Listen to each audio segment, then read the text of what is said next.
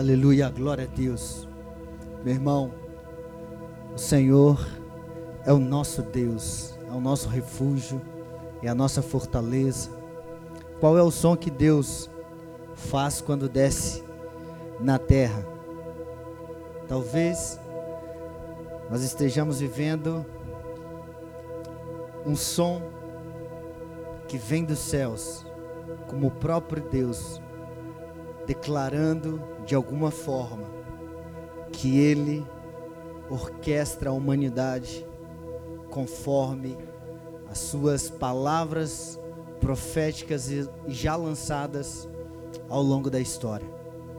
Eu queria compartilhar um texto com vocês, Atos dos Apóstolos, capítulo 4, versículo 23, que diz: Uma vez soltos, Pedro e João procuraram os irmãos e lhe contaram tudo o que os principais sacerdotes e os anciões lhe tinham falado.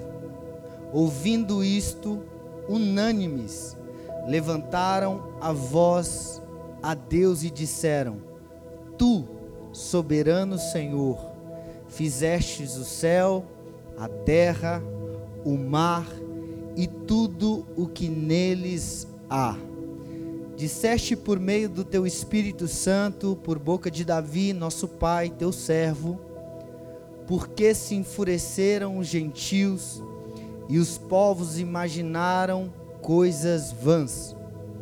Os reis da terra se levantaram e as autoridades se juntaram contra o Senhor e contra o seu ungido porque de fato nessa cidade, Herodes e Pôncio Pilatos, com gentios e gente de Israel, se juntaram contra o teu servo Jesus, a quem ungiste, para fazerem tudo o que a tua mão e o teu propósito predeterminaram.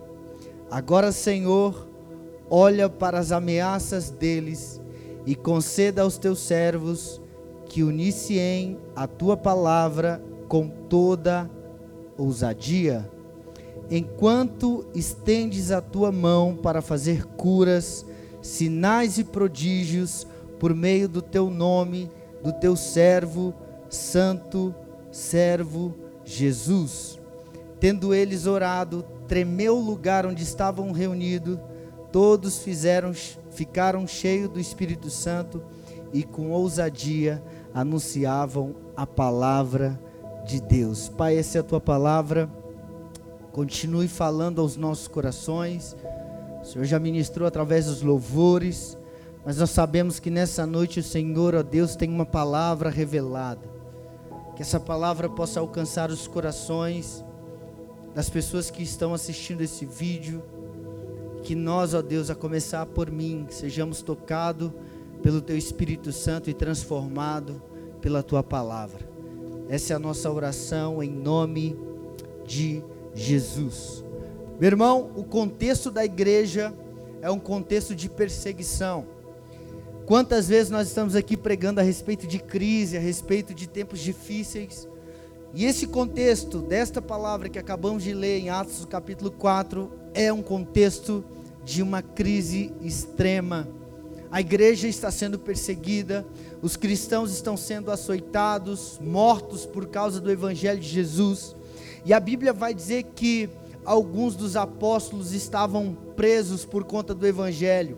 E eles estavam sendo açoitados de alguma forma a sua pele, o seu corpo estavam sofrendo, de alguma forma, seus, seus entes queridos, suas, os seus familiares estavam sendo perseguidos. Então existia medo no meio da congregação, existia pavor no meio dos crentes, porque grande era a perseguição. Mas eu acredito, meu irmão, que o meu Deus, que o seu Deus é um Deus de propósito, que a palavra do Senhor não muda e independente do tempo que estamos vivendo, tudo aquilo que ele prometeu vai se cumprir. Independente da crise, independente do tempo difícil, independente das ameaças que temos enfrentado, Deus vai cumprir todas as suas palavras, todas as suas promessas. E a Bíblia vai dizer que os crentes estavam vivendo essa ameaça dois mil anos atrás perseguição extrema, morte, açoites. E eu quero pregar a respeito de um Deus que exige de nós um comprometimento a respeito das promessas que Ele já liberou aos nossos corações. Existem muitas ameaças, existem muitas tentativas do diabo em nos parar, para que as promessas do Senhor não se cumpram nas nossas vidas. O diabo, por meio ou por intermédio do Império Romano, estava tentando parar a igreja do Senhor, estava tentando de todas as formas que a igreja não avançasse, não crescesse, segundo o plano estabelecido de Deus para que ela vivesse.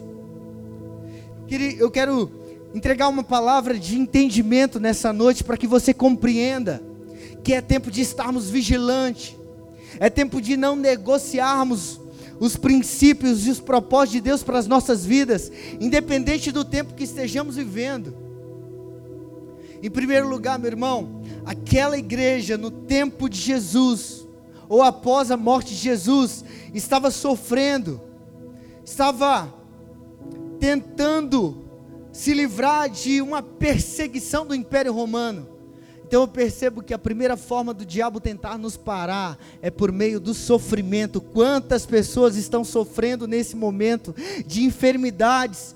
Quantas pessoas estão sofrendo nesse momento com prejuízos financeiros? Quantas pessoas estão sofrendo nesse momento por contas de abalos emocionais?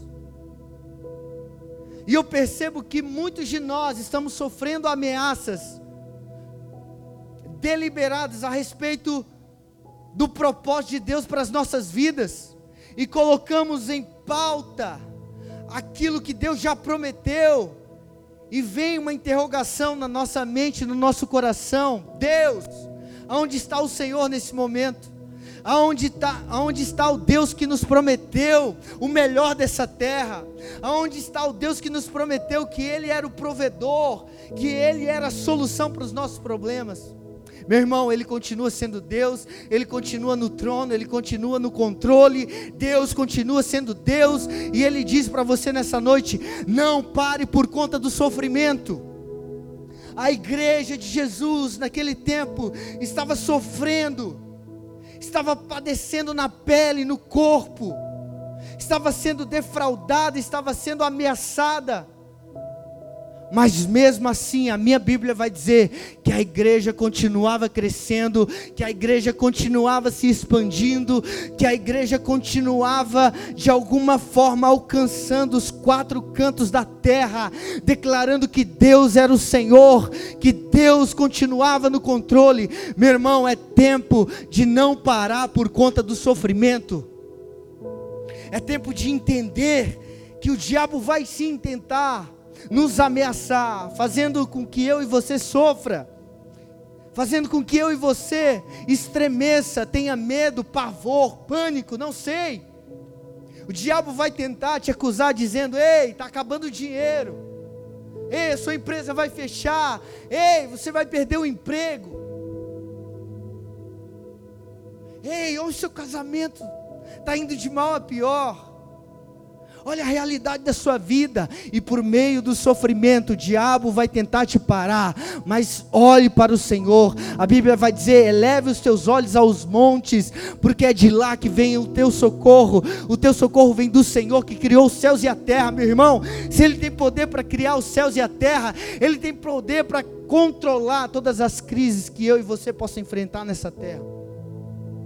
Não é tempo de parar por conta do sofrimento. A igreja não parou por conta do sofrimento. E eu digo para você, em nome de Jesus, não pare.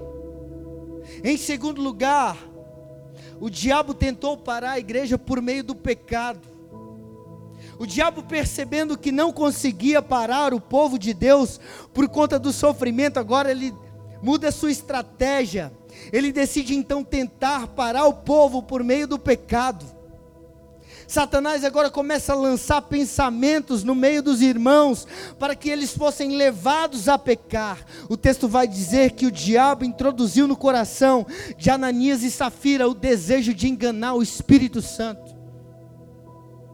Talvez você vai enfrentar de cabeça erguida os sofrimentos que eu e você possa enfrentar.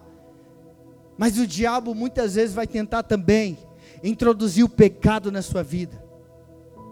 No tempo de quarentena, eu vi uma matéria na Veja que o que mais cresceu nesse tempo de isolamento, pasme vocês, foi o acesso em site pornográfico.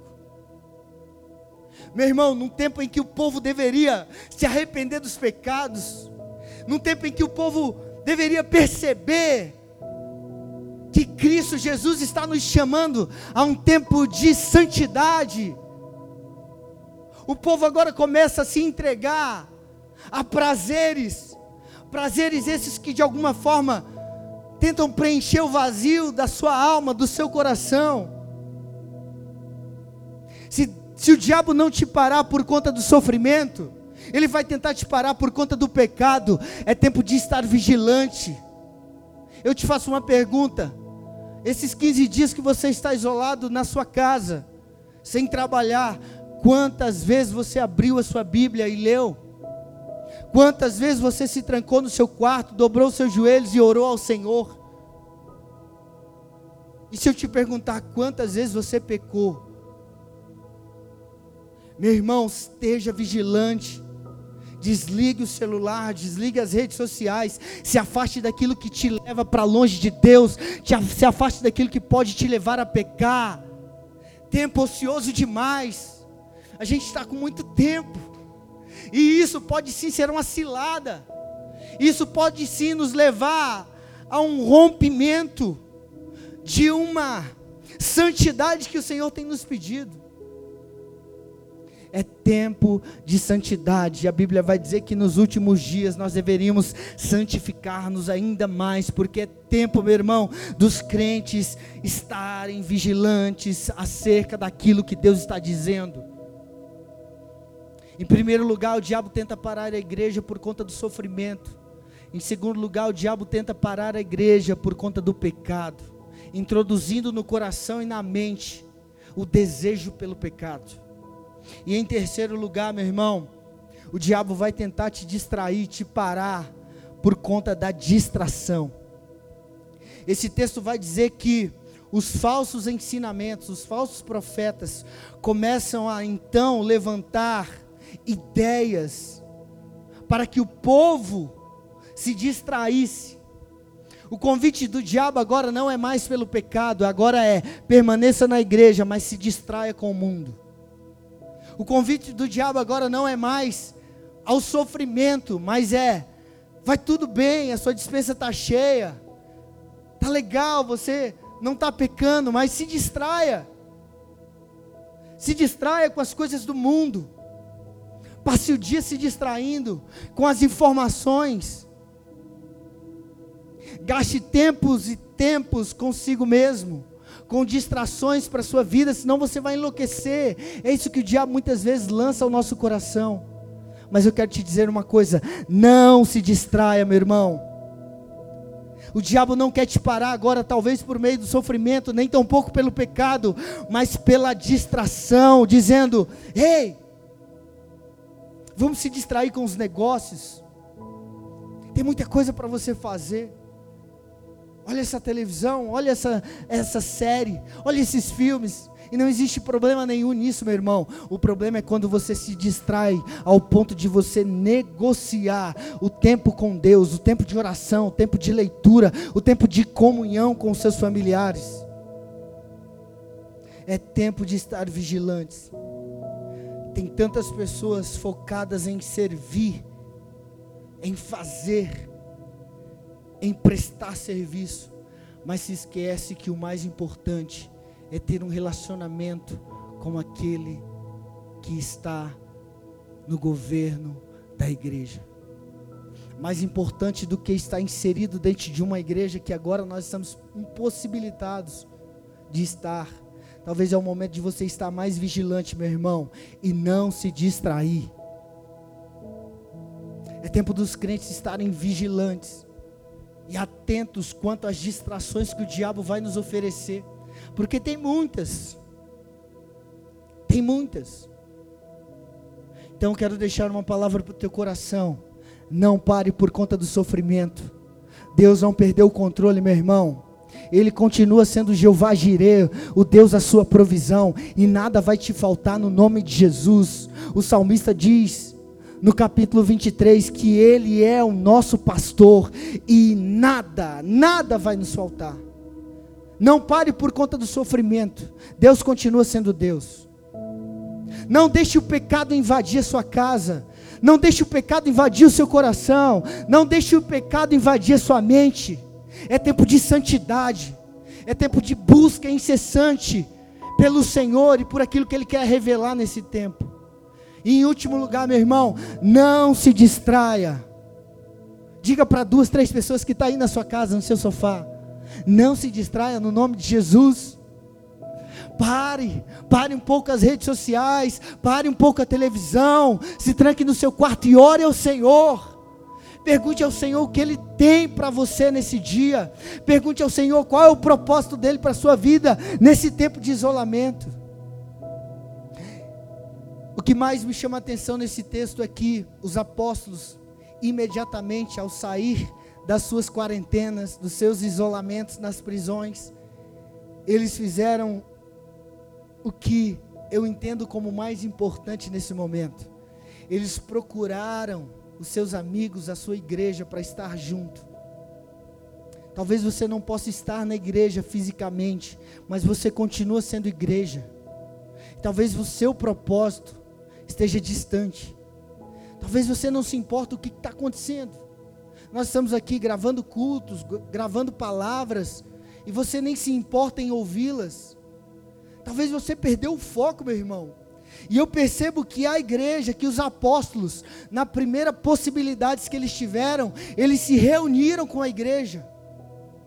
É tempo de estar reunido, ainda que distante. Reunido em propósito, nós lançamos um propósito de oração. Você está inserido nesse propósito? Domingo agora é o dia nacional do jejum. É tempo de você jejuar pela sua nação. A responsabilidade não é só minha, é sua. É tempo de pararmos um pouco, de olhar para si mesmo e olhar num contexto geral que Deus quer da nossa nação. Na primeira oportunidade, os apóstolos se reuniram com a igreja, e a Bíblia vai dizer que eles fizeram uma coisa, sabe o que? Clamaram ao Senhor dizendo: Deus, o Senhor que é o Pai de Davi, o Senhor que é o Deus que está no controle do universo, nós clamamos ao Senhor em alta voz e pedimos: tenha misericórdia, cuida do teu povo, cuida da tua igreja. Olha, Senhor, ao clamor da tua igreja que está sendo perseguida, que está sofrendo açoites.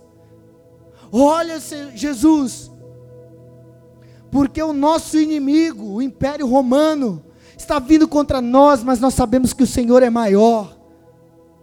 Existe poder na união da igreja, meu irmão. E a Bíblia vai dizer que o Senhor respondeu com um tremor. É tempo de unirmos o nosso clamor, a nossa adoração, a nossa oração ao nosso Senhor. E eu tenho certeza que Deus vai enviar resposta. Assim como Ele enviou uma resposta para a igreja naquele tempo. Eu quero te convidar a não parar por conta do sofrimento, a não parar por conta da dispersão, do pecado. E mais do que isso, eu quero te convidar, se junte a nós. Se junte a nós em propósito. Se junte a nós em oração. É tempo de estarmos juntos, conectados, clamando ao Deus que pode trazer solução para nossas vidas, para o nosso país, para o nosso mundo. Aí mesmo onde você está, eu queria te convidar a orar comigo. Quero te convidar a levantar um clamor. E talvez por muito tempo a gente tenha orado, Deus, não deixe o meu dinheiro acabar. Deus, não deixe eu perder o meu emprego. Deus, não deixe o meu alimento da dispensa acabar. Mas eu quero levar o teu pensamento além disso, meu irmão. Eu quero que você ore para que Deus não traga uma resposta para você, mas para que Deus traga uma resposta para a humanidade.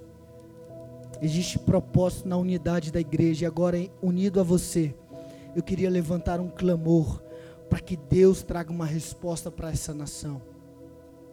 Para que Deus traga alívio para as nossas almas, para que Deus traga calmaria no meio da tempestade, para que Deus traga certezas e convicções no momento em que nós estamos abalados. Feche seus olhos aí onde você está. E faça uma oração comigo, se você puder. Se une a dois, três que está aí com você, aí na sua casa. Chame ele, vamos orar. É tempo de orar, é tempo de estar vigilante. É tempo de perceber o que Deus tem pedido da igreja nesse momento. Qual é o posicionamento que o Senhor tem exigido da igreja. Meu irmão, Deus não te levou para casa só para você ficar aí Deus te levou para casa para você entender que existe um tempo em que Deus quer nos levar para uma intimidade maior, para uma profundidade de propósito. Clame a Ele aí, clame a Ele, peça a Deus, traga resposta para o Brasil, traga resposta para Sinop, para o Mato Grosso. Deus, treme a terra, abale a terra nessa hora. Como o Senhor respondeu ao teu povo naquele tempo, traga resposta. Nós, como igreja, Espírito Santo,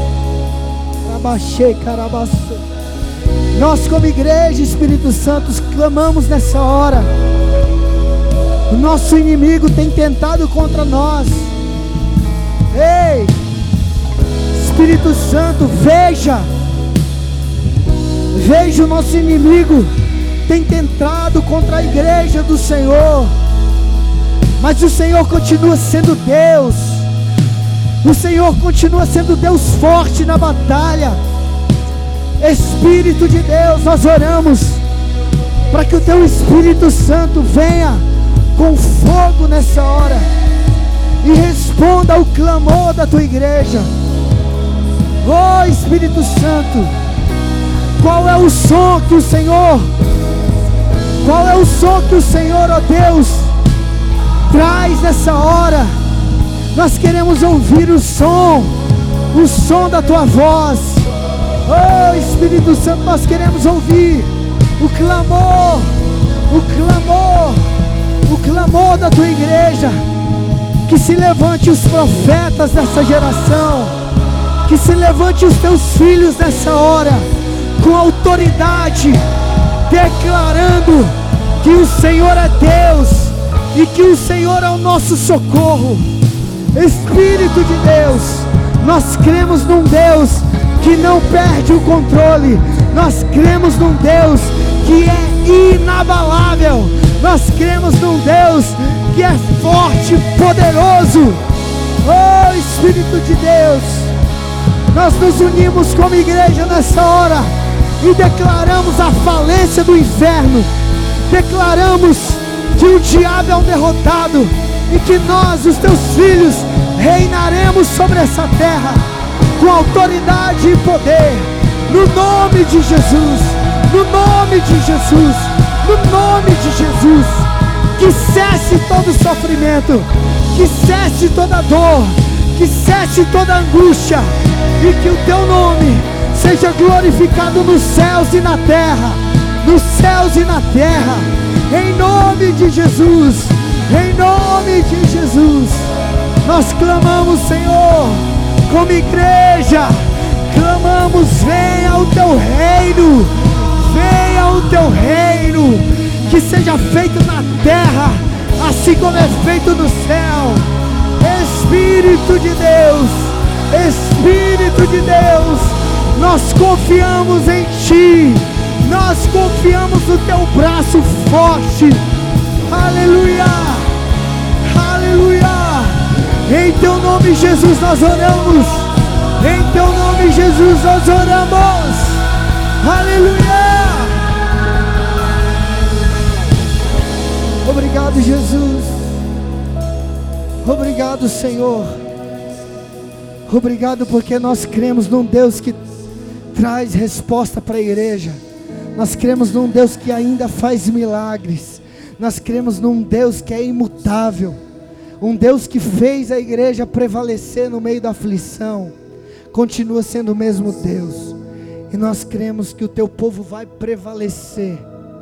Nós vamos vencer no nome de Jesus.